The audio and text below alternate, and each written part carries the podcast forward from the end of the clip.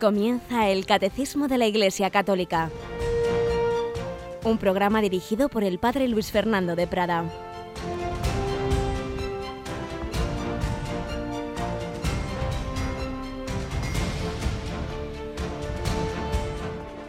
Alabados sean Jesús, María y José. Muy buenos días, querida familia de Radio María. Una mañanita más. Estamos aquí a las 8 de la mañana, hora peninsular, en este espacio del catecismo, en este alimentar nuestra alma con la doctrina de salvación, con la palabra de Dios, con la palabra de Dios vivida en la Iglesia en 20 siglos, con su magisterio, con sus santos, con toda la experiencia vital de millones de cristianos que han vivido de esta palabra que ha sido luz para sus almas y que lo es también para nosotros, para jóvenes y mayores, para enfermos y sanos, para los de dentro y también para muchos de fuera, como hoy mismo recordaremos a los que esta palabra ilumina y les hace llegar a casa también. Tenemos en casa, en Radio María, a Yolanda Gómez. Buenos días, Yoli. Muy buenos días, padre. También el Papa está hablando a los de fuera, está teniendo ese gran viaje apostólico. Ayer transmitíamos un, acto interreligioso y hoy que íbamos a tener algo has mencionado ahora, pero sí, lo comentamos. Es, es una oración mariana eh, desde el santuario de Nuestra Señora del Rosario. Una oración mariana especial y muy importante allí en Sri Lanka, donde han tenido 25 años de guerra civil y, y bueno, pues es un lugar específico, especial para todos ellos. Pues nada, luego a las 11 nos vamos con el Santo Padre, le acompañamos, retransmitimos esa oración, qué bonito, rezar a la Virgen con el Papa en ese país para nosotros tan lejano, pero donde tenemos hermanos en la fe y donde está la Virgen María también cuidando de esos hijos, llevándolos a Jesús. Muéstranos y muéstralos, muéstrales a Jesús, fruto bendito de tu vientre. Pues vamos nosotros a seguir adelante con esta exposición de la doctrina católica, pero como siempre, comenzamos con una historia vital que pueda iluminar nuestro día a día.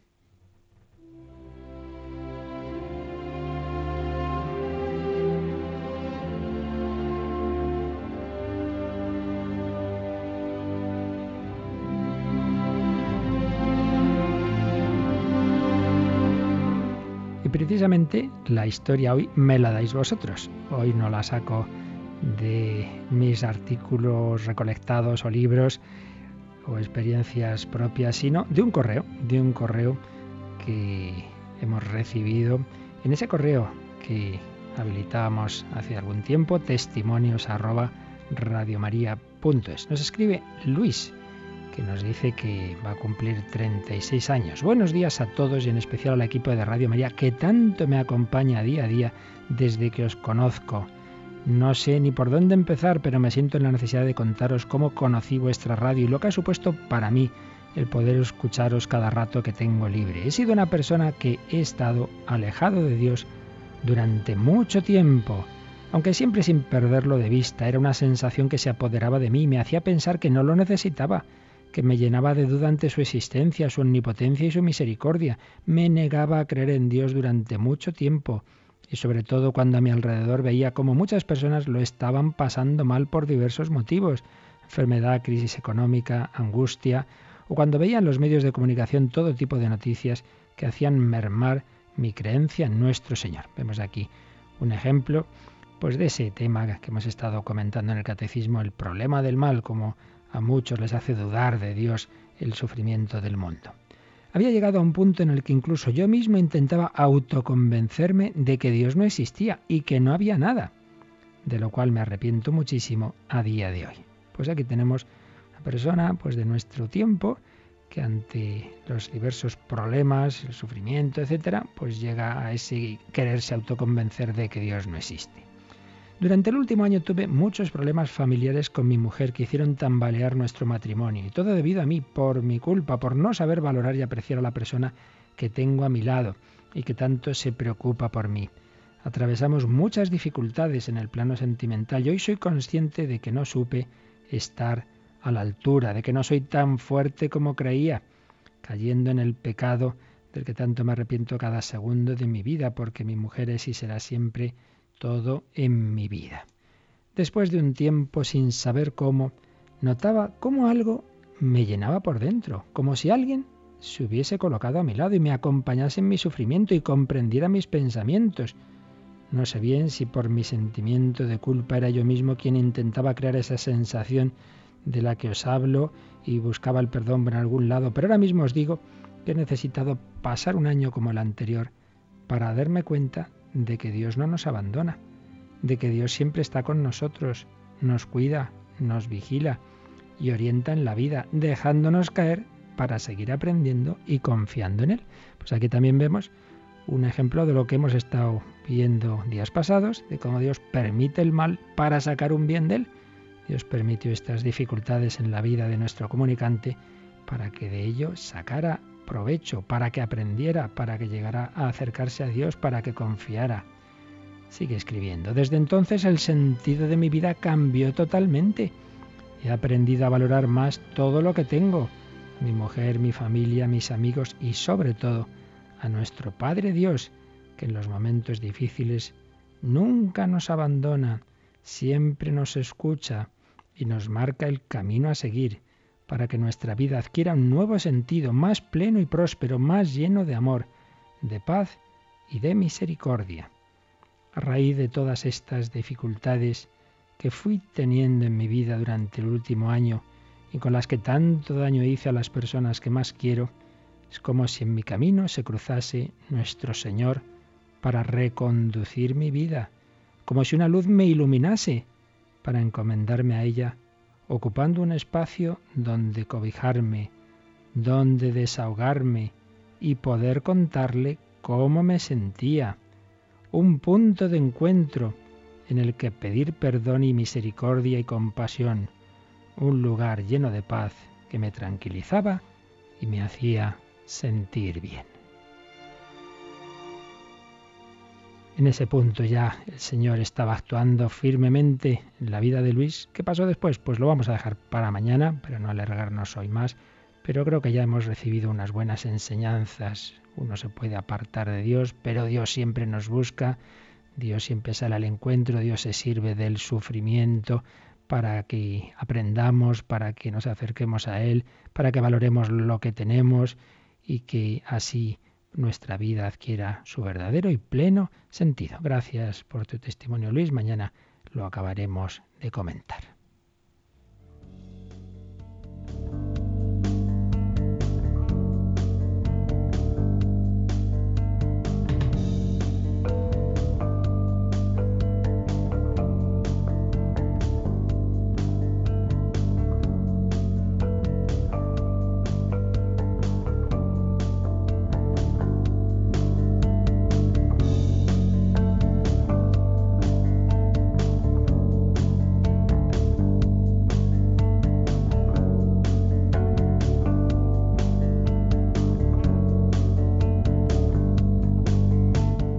Bueno, pues vamos nosotros adelante. Recuerdo que estábamos ya eh, resumiendo, viendo los puntos de resumen de lo que hemos visto de Dios creador y providente. Primero veíamos algunos puntos de resumen del catecismo, pero ahora estamos volviendo a ver este tema de Dios creador en la síntesis juvenil que hace el Yucat, como volver a dar una vuelta ya mucho más rápida y más por encima, pero que nos viene bien porque las cosas se nos van quedando al, repasarlas, al decirlas de otra manera, con otras palabras, con otros textos, y así poco a poco pues vamos asimilando todas estas verdades de la fe. Habíamos visto ayer en el Yucat como Dios es omnipotente, Dios lo puede todo, y luego como la visión teológica que nos ofrece la escritura, la tradición de la Iglesia, está en ese ámbito de quien ha creado el mundo pero no en el ámbito del cómo concreto al que se refieren las ciencias naturales y por ello que nunca se deben oponer dos, esos dos enfoques de la ciencia y de la fe. Y concretamente venía esta pregunta en el Yucat. ¿Se puede estar convencido de la evolución y por otro lado creer en el Creador? Pues sí, por supuesto que sí. Dios ha creado el mundo, pero uno puede explicarlo diciendo ha creado una, eh, una primera partícula tal como explica la teoría del Big Bang, en la que ha puesto unas determinadas características y propiedades, eh, digamos, programadas para que, eh, siguiendo unas determinadas leyes que Dios mismo ha puesto en esa materia y energía, eh, de ahí él haya mm, programado y dirigido una evolución que vaya llegando a los diversos seres. Sí, pues es perfectamente compatible. Uno puede pensar que eso es así o no, es un tema científico, pero que no va en contra de la fe. Uno puede creer en Dios creador y a la vez pensar que Dios se ha creado de esa manera progresiva. Em, hay que distinguir lo que se suele llamar creacionismo en el sentido de, tomar al pie de la letra literal eh, los textos de, la Biblia, concretamente del Génesis, eso es una cosa, y otra cosa es creer en Dios creador, que ha podido crear de, formas que están expresadas en la Biblia, pero no con ese lenguaje al pie de la letra, sino como luego veremos, transmitiéndonos unas verdades teológicas. Venía también la pregunta, ¿es el mundo un producto de la casualidad? Y veíamos que no, la casualidad es el nombre que damos a nuestra ignorancia. La casualidad no produce nada, es la inteligencia infinita de Dios la que está en el origen del ser del, ser de las criaturas contingentes. Dios es, Dios es desde siempre, y el que es el ser necesario nos da el ser a los seres que podríamos no haber sido. Somos porque Él ha querido crearnos. Todo ser contingente, es decir, que no tiene en sí mismo la razón de su existencia, que existimos y podíamos no haber existido, ha sido eh, causado por otro, y este por otro, y este por otro, pero tenemos que llegar a un primer ser infinito, eterno, necesario, al que no ha hecho nadie. ¿Quién ha hecho a Dios? Nadie. Dios es. Y el Dios que es eterno nos ha creado a los demás. Por eso, ¿quién ha creado el mundo? Pues ese ser todopoderoso, infinito, que por amor nos ha dado el ser. Y ahí estábamos. Por ello, vamos ya al número 46 del Yucat, Yolanda. ¿Por qué el libro del Génesis describe la creación como un trabajo de seis días? Perdón, Yolanda, mis ojos están un poquito atontados y es el 45. ¿Las leyes de la naturaleza y las ordenaciones naturales también proceden de Dios? Se hace esta pregunta. ¿Las leyes de la naturaleza y las ordenaciones naturales también proceden de Dios? Y en el Yucat siempre hay una primera respuesta más básica que aparece resaltado en negrita que dice lo siguiente. Sí, también las leyes de la naturaleza y las ordenaciones naturales pertenecen a la creación de Dios. Y a continuación viene un párrafo un poquito más extensa la explicación. El hombre no es una hoja en blanco. Está marcada por el orden y las leyes del ser que Dios ha inscrito en su creación. Un cristiano no hace sin más lo que quiere. Sabe que se perjudica a sí mismo y a su entorno cuando niega las leyes naturales, usa de las cosas contra su orden interno y quiere ser más listo que Dios, quien las creó. Sobrepasa la capacidad del hombre el pretender hacerse a sí mismo desde cero. Es un número este, la verdad es que muy, muy importante porque aquí vienen, está, hay muchos temas de fondo. Hombre, un primer tema obvio en el contexto en el que esto se está hablando de la creación es que Dios ha impreso a esas criaturas que le ha creado unas determinadas leyes físicas. ¿Por qué el universo no colapsa? ¿Por qué el sol no se nos echa encima? ¿Por qué eh, etcétera, etcétera. Bueno, pues porque Dios ha, creado este universo con unas determinadas propiedades que han hecho posible eh, la vida en un punto, al menos en un punto que conocemos, el nuestro, del universo, la vida además inteligente, humana, y todo ello está muy bien hecho. Dios ha puesto unas leyes. De hecho, ya como decíamos antes, y explica el padre Carreira admirablemente, ese primer ser que, que estalla con una energía increíble, dando lugar a este universo en expansión, lo que eh, parece que indican todos los datos a nivel de la teoría del Big Bang, pues claro, esa primera materia y energía tenía justamente las propiedades precisas para que luego pasara lo que ha pasado. Es decir, que pueda haber un universo ordenado en el cual puede haber en, un punto al menos donde haya vida humana. Y si no tuviera esas propiedades y esas leyes, pues esto sería un absoluto caos y no estaríamos ahora mismo aquí hablando nadie. Por tanto, por un lado, en ese nivel eh, físico, digámoslo así, hay unas leyes de la naturaleza. Por eso, tanto Galileo como Einstein se asombraban de que descubrían en el universo, descubrían unas leyes que su inteligencia en la matemática podía plasmar, o dicho de otra manera, que el universo estaba escrito matemáticamente. Decían, pero, pero ¿y quién, quién ha escrito esto? Bueno, Galileo tenía claro que era Dios. Einstein que tenía ahí una visión religiosa, dudosa, a veces se inclinaba, a veces por un lado, a veces por otro, pero decía lo más incomprensible del universo es que sea tan comprensible, porque veía que había una inteligencia infinita en ese universo, porque si no era imposible que nosotros al estudiarlo pudiéramos plasmarlo en unas, en unas fórmulas matemáticas y justo respondía a esas fórmulas, lo cual indica que había habido un matemático con mayúsculas que había creado el universo con esas determinadas leyes. Bien, por un lado, a ese nivel, digámoslo, físico. Pero luego esto tiene una aplicación moral muy importante, muy importante, y es que toda criatura tiene una determinada naturaleza. El pájaro tiene una naturaleza que le permite volar y los peces una naturaleza que les permiten ir por el mar. Pues el ser humano tiene una determinada naturaleza en su ser espiritual corporal. Somos unidad sustancial de cuerpo y alma y tenemos unos determinados dinamismos en nuestro ser. Y yo no puedo hacer lo que me dé la gana. Por eso fijaos que dice el hombre no es una hoja en blanco. El ateísmo, particularmente el de tipo existencialista, de Sartre, etcétera, pretendía como que el hombre fuera pura libertad, sin esencia, sin naturaleza, yo soy mi libertad, una libertad que hace de mi vida, de mi ser, de mi cuerpo lo que quiere. Pues no es así. Usted no puede comer por las orejas, no, no es así, no estamos hechos así.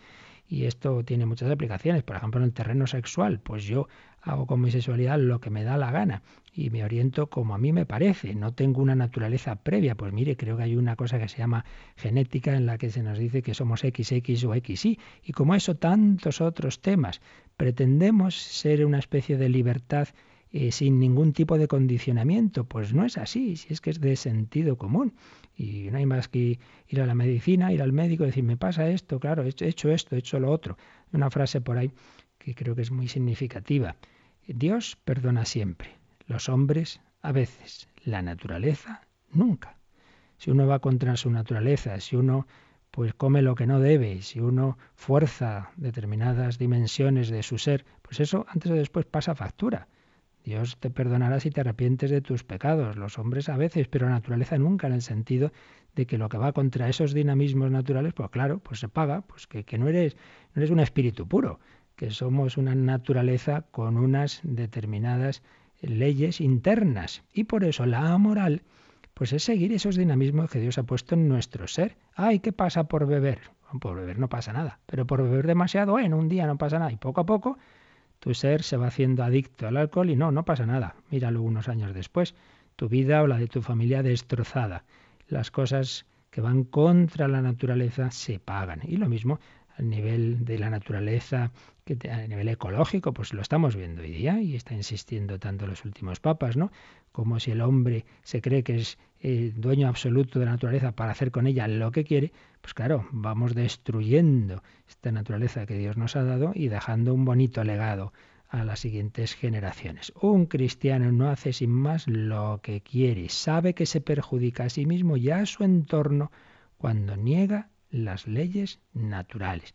Muchos ámbitos, por ejemplo, Pablo VI en la Humane Vitae dice contra todo el mundo que, que va contra el orden natural, separar la, la dimensión unitiva del matrimonio de la procreativa de una manera artificial, poniendo métodos artificiales, sean anticonceptivos, sea preservativos, lo que sea, etcétera, eh, para impedir esa dimensión que está en la naturaleza de la procreación, etcétera, pues todo el mundo se le echa encima y tal. Bueno, pues ahora nos encontramos, entre otras muchas cosas que podemos hablar de este tema, que ahora solo lo menciono de refilón, nos encontramos una Europa absolutamente envejecida, una Europa sin hijos y una Europa que va a su ruina y que por muchos remedios financieros que se ponga, si no hay generaciones jóvenes es que esto no tiene solución.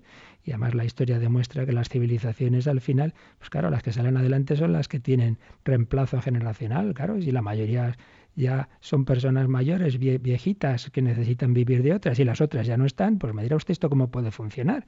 Si es que en todos los ámbitos al final se paga, al final se paga lo que va contra la naturaleza. Un ejemplo muy sencillo. Me compro un, aparato de estos así tecnológico, moderno, tal, y viene con su libro de instrucciones. ¿Quién ha hecho el libro? Pues el que ha hecho el aparato. Pues claro, sabe cómo usarlo bien, cómo sacar el máximo provecho. Pues no, llego yo, que soy muy listo, como dice aquel Yucat, el hombre quiere ser más listo que Dios, pues yo más listo que el ingeniero y lo uso como me da la gana. ¿Qué puede pasar? Que lo estropee o al menos que no le saque el provecho que podría sacarle si me estudiara antes el libro de instrucciones. Pues no, no, yo hago con él lo que quiero. Pues bien, el libro de instrucciones del hombre es la moral, son los mandamientos, es todo lo que el Señor, a través de la Escritura, de la Iglesia, nos dice y nos aconseja para sacar el máximo provecho a nuestra vida, la máxima felicidad, el máximo fruto. Pues no, yo soy más que Dios y yo sé cómo ser feliz y en cambio hacer caso a lo que nos dice el Señor en la Iglesia nos va a amargar. Bueno, pues vale, prueba. Y así pasa lo que pasa, como hayamos en el testimonio anterior. Sin Dios, nuestra vida, la familia, etcétera, se va arruinando. Por tanto, fiémonos de Dios. Dios ha creado el mundo, en el mundo ha puesto unas naturalezas, cada naturaleza tiene su ley interna, su dinamismo, vamos a descubrirlo y vamos a seguirlo. Y entonces todo irá mucho mejor. Y ahora sí, Yolanda, que ya pasamos al número 46. ¿Por qué el libro del Génesis describe la creación como un trabajo de seis días? Primera respuesta en negrita nos dice.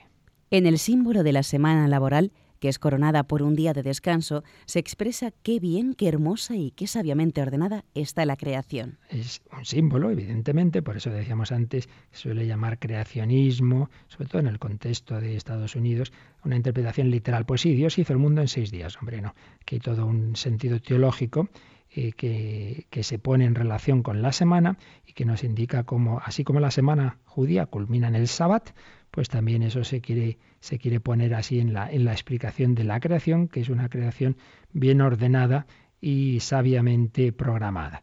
Y explica ya con más detalle el Yucat a continuación. A partir de la simbología de un trabajo de seis días se pueden deducir principios importantes. Entonces nos va a dar aquí el Yucat siete puntos que están implícitos en la enseñanza del Génesis. Siete puntos, atendamos bien. Uno. No hay nada que no haya sido llamado al ser por el Creador. 2. Todo lo que existe es bueno según su naturaleza. 3. También lo que se ha transformado en malo tiene un núcleo bueno. 4. Los seres y cosas creados son interdependientes y se complementan. 5. La creación, en su orden y armonía, refleja la extraordinaria bondad y belleza de Dios. 6. En la creación hay una jerarquía. El hombre está por encima del animal, el animal por encima de la planta, la planta por encima de la materia inerte. 7. La creación está orientada a la gran fiesta final cuando Cristo venga a buscar al mundo y Dios sea todo en todos. La verdad es que es una síntesis estupenda que nos da aquí el Yucat de las verdades que a través de esos símbolos y de esas expresiones sencillas y plásticas del Génesis, sin embargo, pues hay verdades muy profundas. No hay nada que no haya sido llamado al ser por el Creador, es decir, todo, eh, todo lo que vemos, todo lo que no es Dios, ha sido creado por Él. No hay otros creadores, no hay diversos principios, no, Señor, no hay más que Dios que existe desde siempre y que en un determinado momento eh, da, da, el ser, da el ser a, las diversas criaturas. Por tanto, eh, ese Dios creador eh, que, que, da el ser a todo. El crear, ya decíamos ayer, es dar el ser mm, desde la nada, no es que exista algo preexistente. Segundo, todo lo que existe es bueno según su naturaleza. Todo es bueno según su naturaleza. Recordad que cada vez que en el Génesis se nos dice Dios creó esto, Dios creó el otro, se dice y vio Dios que era bueno. Dios no hace cosas malas. Por eso tres, también lo que se ha transformado en malo tiene un núcleo bueno. Dios no ha creado demonios, por ejemplo. Dios ha creado ángeles, los ángeles todos son buenos, pero algunos de ellos, muchos de ellos se rebelaron contra Dios, en ese sentido se hacen malos, pero no deja de tener un ser que como ser, como espíritu es bueno.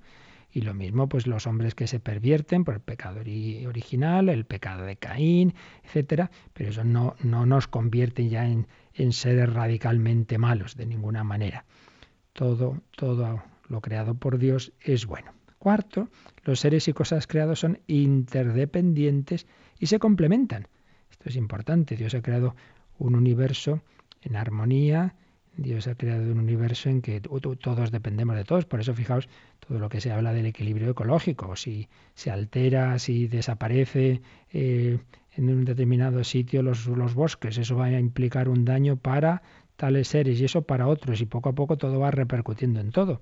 Todo está relacionado. Por eso hay que tener cuidado con ese equilibrio Quinto, la creación en su orden y armonía refleja la extraordinaria bondad y belleza de Dios. Cuando vemos unas montañas nevadas o vemos una puesta de sol o vemos el mar, todo ello son como chispazos, reflejos de una belleza, de una inteligencia, de una bondad infinitamente mayor. Por eso muchas personas se, se han acercado a Dios y se acercan a Dios pues en ese ámbito de la naturaleza que nos saca de nuestro pequeño mundo. Sexto, en la creación hay una jerarquía. Claro, no, hoy día cuando no se cree en Dios y no se ve en el hombre una especial, una especial imagen de Dios, pues parece que todo es lo mismo, da lo mismo ser hormiguita que ser hombre. Incluso al hombre se le ve como el peor de todos, porque como es verdad que por desgracia muchas veces ha abusado y abusa a través de la técnica de la creación, entonces se le ve como el malo, como el más despreciable, como un bicho malvado. Bueno, pues mire, no es así. Una cosa es que el hombre pueda actuar mal y otra cosa es que en sí mismo tiene una dignidad superior a todos los demás seres. El hombre está por encima del animal. Ya sé que esto pues a algunos les pone nerviosos, que reconocen los derechos de los animales y, y, no los del hombre, que protegen a las crías de los animales y no a los niños en el seno de sus madres. Pero esto es así. Esto es así, lo cual no da derecho al hombre a usar mal y a abusar de las demás criaturas. Eso es otro tema pero tiene una dignidad superior, claro que sí. El hombre está por encima del animal, el animal por encima de la planta, la planta por encima de la materia inerte. Y siete, la creación está orientada a la gran fiesta final, cuando Cristo venga a buscar el mundo y Dios sea todo en todos. Todo el mundo camina, todo el universo camina hacia la escatología, hacia una plenitud. Esto lo veremos ya cuando acabemos de ver estos números del Yucat. Vamos a, a dar una última vuelta con un gran maestro teológico que ya veremos quién es. Así pues, esto nos dice el número 46. Y vamos ahora al 47, Yolanda. ¿Por qué descansó Dios en el séptimo día? A ver, ¿por qué descansó Dios según ese relato simbólico del Génesis? El descanso de Dios apunta a la consumación de la creación que está más allá de todo esfuerzo humano. Así pues, empalma con el número anterior que nos habla de esa consumación de la creación. Y nos explica. Por mucho que el hombre, trabajador, sea el socio menor de su creador, tanto menos puede él salvar la tierra mediante su esfuerzo. La meta de la creación es un nuevo cielo y una nueva tierra, mediante una redención que nos es concedida. Por eso el descanso dominical, que es un anticipo del descanso celestial, está por encima del trabajo que nos prepara para ello. Muy profundo lo que aquí se nos dice nos creemos que somos nosotros los que hacemos las cosas. No, no, es Dios, es Dios, y es Dios el que ha creado, es el Dios el que redime, es Dios el que nos va a dar el cielo nuevo y la tierra nueva mediante una redención que es un don, que es un regalo, que nos es concedido.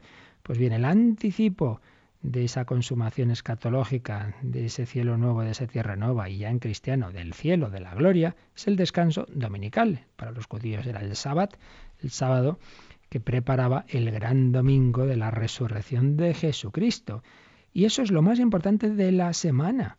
Nosotros creemos que no, no, los importantes somos nosotros, lo importante es el trabajo, por no, Señor, lo importante es el culto a Dios, al Creador, al Redentor. Es Él el que nos da los bienes y es Él el que al que nos dirigimos de una manera intensa y particular ese día de la semana de la nueva creación, cuando Jesucristo resucita.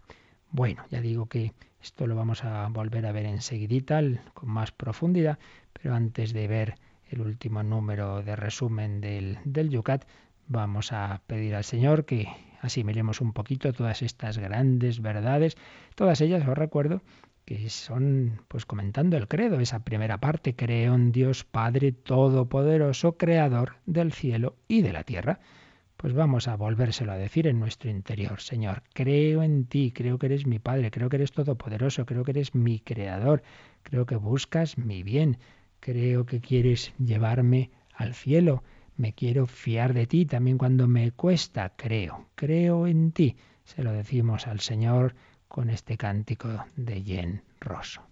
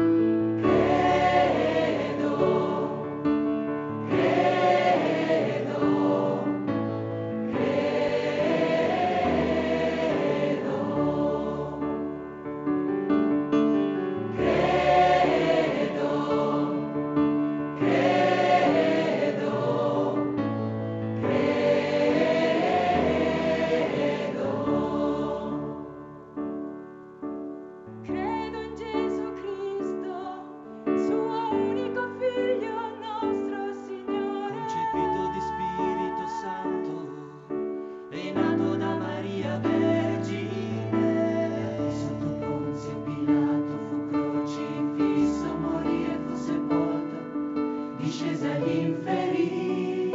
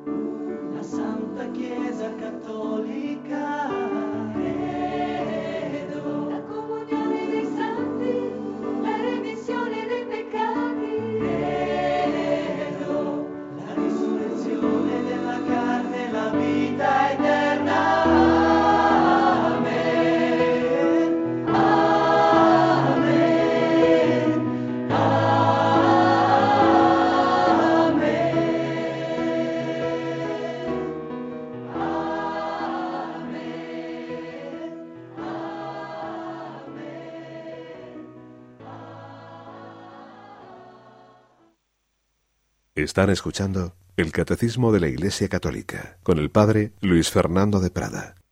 Credo, creo en ti, creo en el Padre, en el Hijo, en el Espíritu Santo. Cantaban unidos y en roso y en verde, credo. Nosotros también creemos en ti, Señor, nuestro Creador. Y vemos el último número de este apartado del Yucat sobre Dios Creador. Antes de, de pasar a la parte de la providencia, vamos a ver cómo nos dice el número 48, ¿para qué ha creado Dios el mundo? ¿Y qué responde? El mundo ha sido creado para la gloria de Dios. Es una cita del Concilio Vaticano I y explica a continuación el Yucat. No hay ninguna otra razón para la creación más que el amor. En ella se manifiesta la gloria y el honor de Dios. Alabar a Dios no quiere decir por eso aplaudir al Creador. El hombre no es un espectador de la obra de la creación. Para él, alabar a Dios significa, juntamente con toda la creación, aceptar la propia existencia con agradecimiento. Esto ya también lo veíamos ayer cuando este mismo punto lo aparecía en el resumen del catecismo, en los números de resumen del catecismo, y hoy nos aparece en el Yucat. El mundo ha sido creado para la gloria de Dios, claro, porque ya decíamos, Dios no puede tener un fin fuera de sí mismo. Él es todo, todo ser, actúa por un fin, busca algo eh, que le falta, a Dios no le falta nada. Dios no puede más que buscarse en ese sentido a sí mismo. Y frente a la blasfemia y la absurdo, el absurdo de decir que eso es egoísmo, es decir, el egoísmo es cuando uno se pone por encima de lo que es y se hace el centro del mundo siendo un, una pequeña criatura. Pero es que Dios es el infinito, es el creador. Pero por otro lado, es que hay que entender bien que Dios no necesita de nadie, como dice aquí el Yucat, que le aplauda. Cuando hablamos de que Dios ha creado todo para su gloria, es para manifestar esa gloria, es para manifestar, para dar a compartir su ser.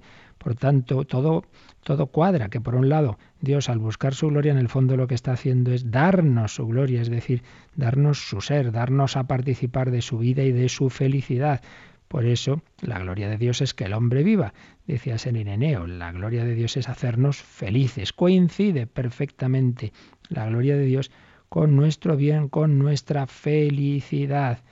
Y por ello lo que tenemos que hacer, nos decía la última frase del Yucat, eh, alabando a Dios, es aceptar la propia existencia con agradecimiento, es dar gracias. Dar gracias, Señor, que precisamente tu, tu creación, y tu gloria es mi ser, es mi vida, es mi felicidad. Pues vendría a continuación ya como el Yucat nos explica el otro apartado de, este tema que es la providencia. Pero antes de, ello, ya llegaremos a, hacer esa, ver esos números de resumen, vamos a dar otra última vueltecita a este tema de la creación, porque es muy importante y hoy día, por desgracia, está bastante olvidado, incluso muchas veces en las catequesis, pues se olvida. Hablamos de Jesús Salvador, pero se nos olvida decir que ante todo y lo primero, primer acto de la salvación es habernos creado. Pues vamos a dar una última vueltecita con un gran maestro, el maestro Joseph Ratzinger, que como cardenal, cardenal Joseph Ratzinger, tenía por los años 80, dio unas primeros primeros 80, unas conferencias sobre este tema de la creación. Y luego, siendo ya cardenal prefecto de la doctrina de la fe, pues esas conferencias las reelaboró un poquito y las publicó en un librito pequeñito, pero como todo lo suyo, sin desperdicio, que se llama Creación y Pecado. Creación y Pecado. Entonces, vamos nosotros a, aprovechar este librito para, por supuesto, de una manera muy, muy rápida y resumida, pues va a recoger, recoger algunas de las, de las claves que daba el entonces cardenal Ratzinger, luego Papa Benedicto XVI, pues las claves que daba que debemos quedarnos de todo este tema de la creación. Será una manera de sintetizar de una manera global lo que hemos ido viendo. Em, algunas cosas, evidentemente, pues lógicamente se van a repetir de que ya hemos dicho, pero también hemos recordado varias veces que es así como se nos van quedando las cosas, repitiéndolas, pero dichas de otra manera, y si esa otra manera no es la de un servidor, sino que es ni más ni menos la de gran maestro de, de la fe y teología, Joseph Ratzinger, pues no digamos nada. Pues bien, en este librito tiene un primer capítulo, Dios Creador, que comienza recogiendo la primera página del Génesis. En el principio Dios creó los cielos y la tierra. La tierra era caos y vacío, y la oscuridad cubría la superficie del océano, pero el Espíritu de Dios se cernía sobre la superficie de las aguas. Dijo Dios, haya luz. Y hubo luz. Dios vio que la luz era buena y separó Dios la luz de la oscuridad. Y Dios llamó a la luz día y a la oscuridad la llamó noche. Atardeció y amaneció, día primero. Y dijo Dios, haya un firmamento en medio de las aguas y haya separación entre unas aguas y otras, etcétera, etcétera. Recoge aquí estos primeros capítulos, estos primeros versículos, perdón, del Génesis y señalaba Joseph Rasinger, estos textos van unidos al recuerdo de nuestro primer contacto con el libro sagrado de Dios, la Biblia muchos es verdad, pues recordamos estos textos, estas, estos primeros versículos, pues también como muy en, en nuestra infancia, como de las primeras cosas que recordamos de la Biblia. Pero se preguntaba, ¿son también verdaderas esas frases? Parece que no, parece que la ciencia ha abandonado desde hace mucho tiempo esas imágenes. Y entonces explica aquí el cardenal Ratzinger la diferencia entre el fondo y la forma en el relato de la creación. Una primera respuesta a esa pregunta es que la Biblia no es un tratado científico ni pretende serlo, es un libro religioso, que en el fondo, según esta primera respuesta, lo que querría decirnos sería solamente una cosa, que Dios ha creado el universo. Luego, ojo, ¿eh? que aquí está dando una de las respuestas que se da a esa pregunta, luego nos él añadirá que nos enseña más cosas la Biblia, pero de momento hay una primera respuesta que dice, no, lo que a través de estas imágenes Dios quiere decirnos es solo una cosa, que Dios ha creado el universo. Que el mundo no es, como creían los hombres de aquel tiempo, un laberinto de fuerzas contrapuestas, ni la morada de poderes demoníacos de los que el hombre debe protegerse. El sol y la luna no son divinidades que lo dominan, ni el cielo está habitado por misteriosas y contrapuestas divinidades, sino que todo esto procede únicamente de una fuerza, de una, de la razón eterna de Dios, que en la palabra se ha transformado en fuerza creadora. Hágase. Todo procede de la palabra de Dios, la misma palabra que encontramos en el acontecimiento de la fe. Y así no sólo los hombres, al conocer que el universo procede de la palabra, perdieron el miedo a los dioses y demonios, sino que también el universo se inclina ante la razón que se eleva hacia Dios. De esta forma, el hombre se abrió, saliendo sin temor al encuentro de este Dios. Y es que, claro, había pues diversos mitos en las culturas de entonces, pues eso, como de muchas fuerzas contrapuestas que habían luchado y de esa lucha sale el mundo y el hombre está ahí en medio todo. No, no, no. Hay una única fuerza originaria que es, que es el, el amor eterno de Dios que con su palabra ha creado el universo. Solo una fuerza está al final de todo y nosotros en sus manos, el Dios vivo. Y esta misma fuerza que ha creado la tierra y las estrellas es la que encontramos en la palabra de la Sagrada Escritura. Pues bien, decía Joseph Ratzinger, esta interpretación es correcta Pero no es suficiente. Es decir, bueno, únicamente eso nos ha querido enseñar esto. Dice, hombre, hay más, hay más. Este distinguir tanto del fondo y la forma, dice, bueno, hay que tener cuidado a ver si nos cargamos con las imágenes, que en efecto son imágenes, pero a ver si ahí perdemos otras enseñanzas. Y entonces, aquí voy resumiendo, nos recuerda que para interpretar bien la Biblia la tenemos que ver en su conjunto, no podemos quedarnos solo con un trocito, cuando aquí explicábamos también la interpretación bíblica, decíamos eso, como aunque hay muchos autores humanos en la Biblia, hay un único autor principal que es el autor divino. Y claro, a un autor para interpretarlo bien hay que ver todas sus obras, hay que relacionar unas con otras. Por eso la Biblia tenemos que verla en su conjunto y tenemos que ver dónde más se habla de la creación y entonces podremos ir entendiendo bien los diversos pasajes. La Biblia es expresión del empeño de Dios por hacerse progresivamente comprensible al hombre, pero también expresión del esfuerzo humano por comprender progresivamente a Dios. Y este tema de la creación pues acompaña a Israel a lo largo de toda su historia. No está solo en este primer libro, en el Génesis. Por ello, para interpretar bien el Génesis y cualquier otra parte de la Biblia, hay que tener en cuenta que cada parte recibe su sentido del conjunto y el conjunto recibe su sentido de su meta final, Cristo. Claro, este es otro criterio fundamental. La escritura, toda ella, toda ella va preparando el acontecimiento central de la historia, que es la encarnación.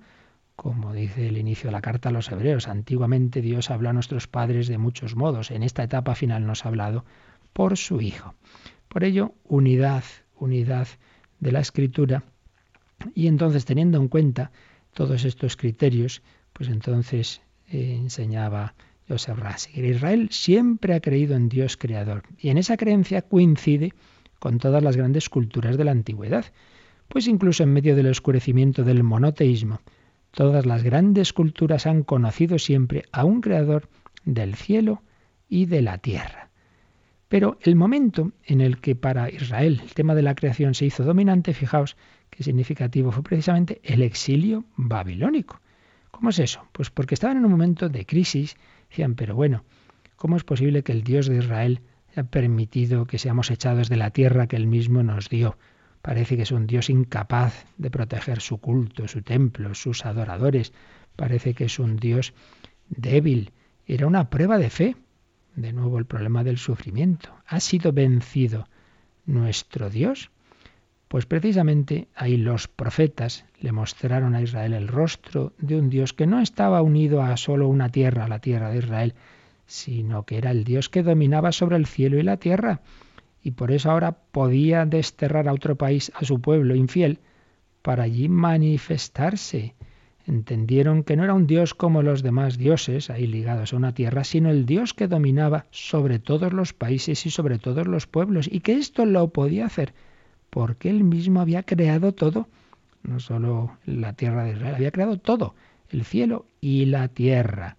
En el destierro, en la aparente derrota de Israel, se abrió el camino para el reconocimiento del Dios que sostiene en su mano a todos los pueblos a todos los pueblos.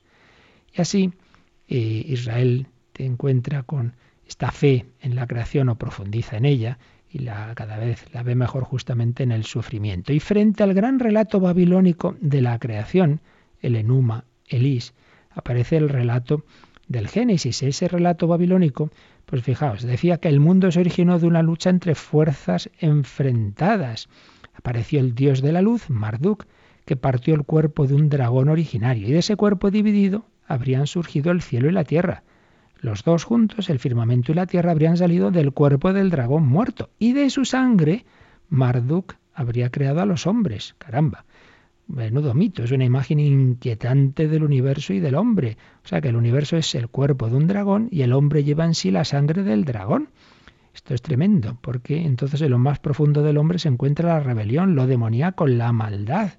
Solo el representante de Marduk, el dictador, el rey de Babilonia, puede vencer lo demoníaco y poner en orden el universo. Fijaos las ideas de fondo que estaban detrás de ese relato babilónico. Pues no, en el relato de, de la escritura, del Génesis, Solo está la nada frente al Dios que es el único poderoso. No hay dioses enfrentados, no hay uno por aquí, otro por allá. Solo Dios, la eterna sabiduría, que es el eterno amor, ha creado el universo que está en sus manos. Se dejan de lado todos aquellos complejos mitos y no hay más que la sabiduría y la palabra de Dios. El universo no es una lucha de demonios, sino que procede de la razón de Dios y descansa en la palabra de Dios.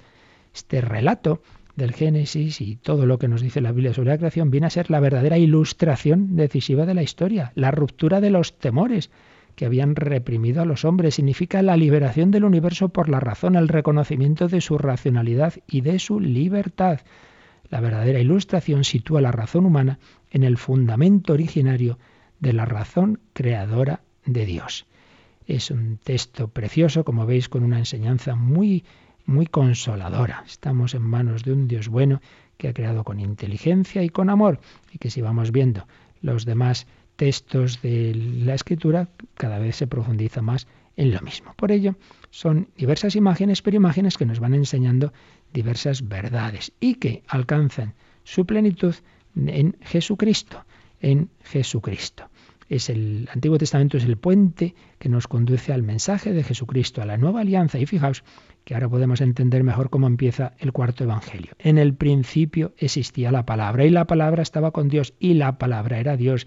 Ella estaba en el principio con Dios, todo se hizo por ella y sin ella no se hizo nada. ¿De cuánto existe?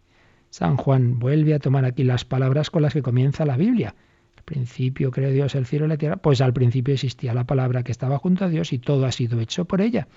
Ha vuelto a tomar las palabras con las que comienza la Biblia y ha leído de nuevo el relato de la creación a partir de Jesucristo. Ahí tenemos ya la clave definitiva. Leemos nosotros el relato de la creación de la misma manera que la ley, también con Jesucristo.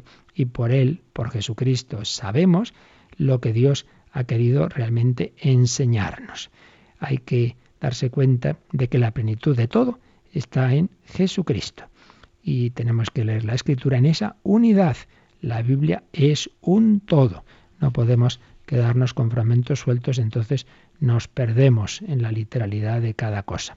La creencia en la creación es, por tanto, también hoy racional, es la coherencia de razón y fe, es la plenitud de todo en Jesucristo. Y en definitiva, concluye este capítulo de este librito Creación y Pecado de quien era el cardenal Joseph Ratzinger. La razón del universo nos permite reconocer la razón de Dios y la Biblia es y continúa siendo la verdadera ilustración, la que ha entregado el universo a la razón del hombre.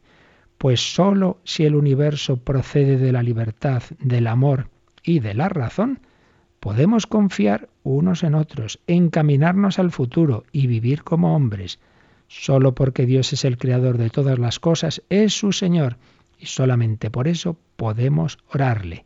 Y esto significa que la libertad y el amor son las fuerzas fundamentales de la realidad.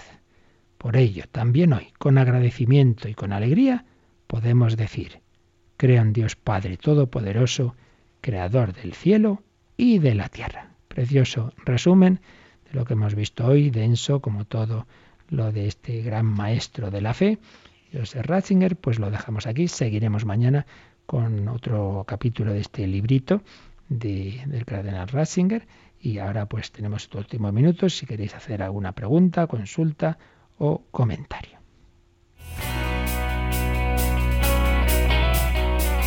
Participa en el programa con tus preguntas y dudas.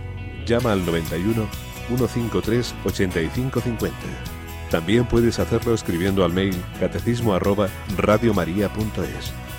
Catecismo arroba radiomaria.es.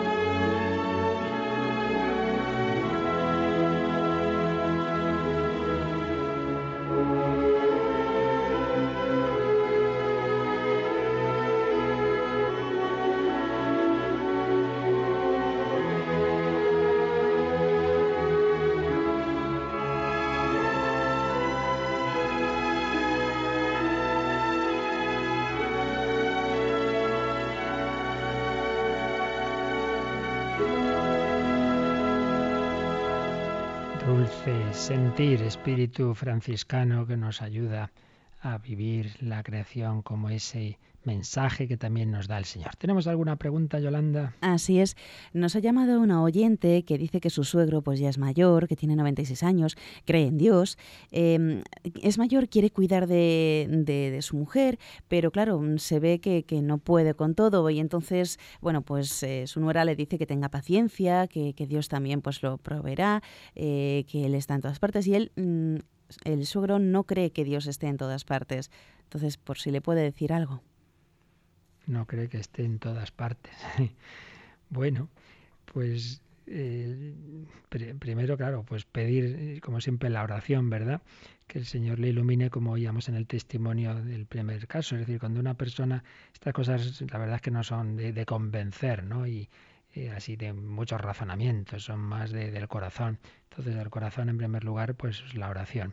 Pero luego, pues confiar en que Dios también se le manifestará, Dios dará sus signos. Cuando una persona es buena y busca y hace el bien, acaba, acaba encontrando esa presencia de Dios. Tampoco se agobie mucho que el Señor tiene tiene luces, digamos, para todos y para cada una de las situaciones. ¿Qué más tenemos?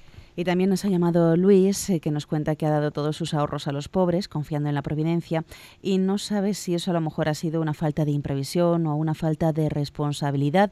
Y claro, como ahora no tiene esos ahorros, tampoco sabe si es irresponsable dar donativos. Ya. Hombre, como siempre digo en preguntas tan concretas, así por la radio y sin conocer todos los detalles, yo no me atrevo a, una, una, respuesta, ¿no? porque habría que ver, en fin, el detalle de todo lo que está diciendo. En, conjunto, en principio, pues está muy bien que uno se fíe del Señor y recordemos que da y se os dará. En ese sentido, pues eh, hay que, que, tenemos que tener como dos principios en esto, ¿verdad?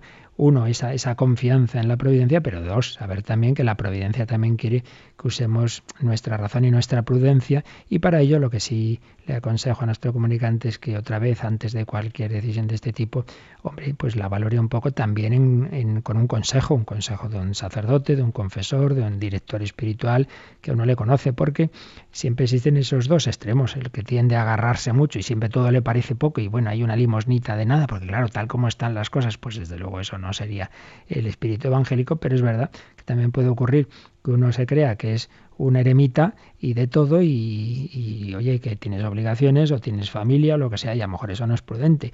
Ya digo, yo no ahora mismo no, no, claro, no puedo dar una respuesta a este comunicante sin más que, lo consulte con, con, alguien cercano, pero bueno, lo hecho, hecho está, confiar en el Señor, pero a lo mejor ya no es prudente si está ya sin ahorros el que demás, pero en fin, ya digo, creo que eso ya tiene que ser una pregunta más, más personalizada. Aquí podemos dar el criterio general, nada más. Muy bien, pues lo dejamos aquí. Mañana seguiremos. Hemos dejado a medias tanto la lectura de un testimonio como este resumen de la creación siguiendo el librito de, de quien era el cardenal Ratzinger, hoy nuestro Papa emérito Benedicto XVI. Seguiremos con todo ello y pedimos a este Dios creador, que es Padre, Hijo y Espíritu Santo, que nos bendiga, que nos dé su gracia para vivir bien este día. La bendición de Dios Todopoderoso. Padre, Hijo y Espíritu Santo, descienda sobre vosotros. Yo recuerdo que a las 11 estamos con el Papa en Sri Lanka. Muy buenos días.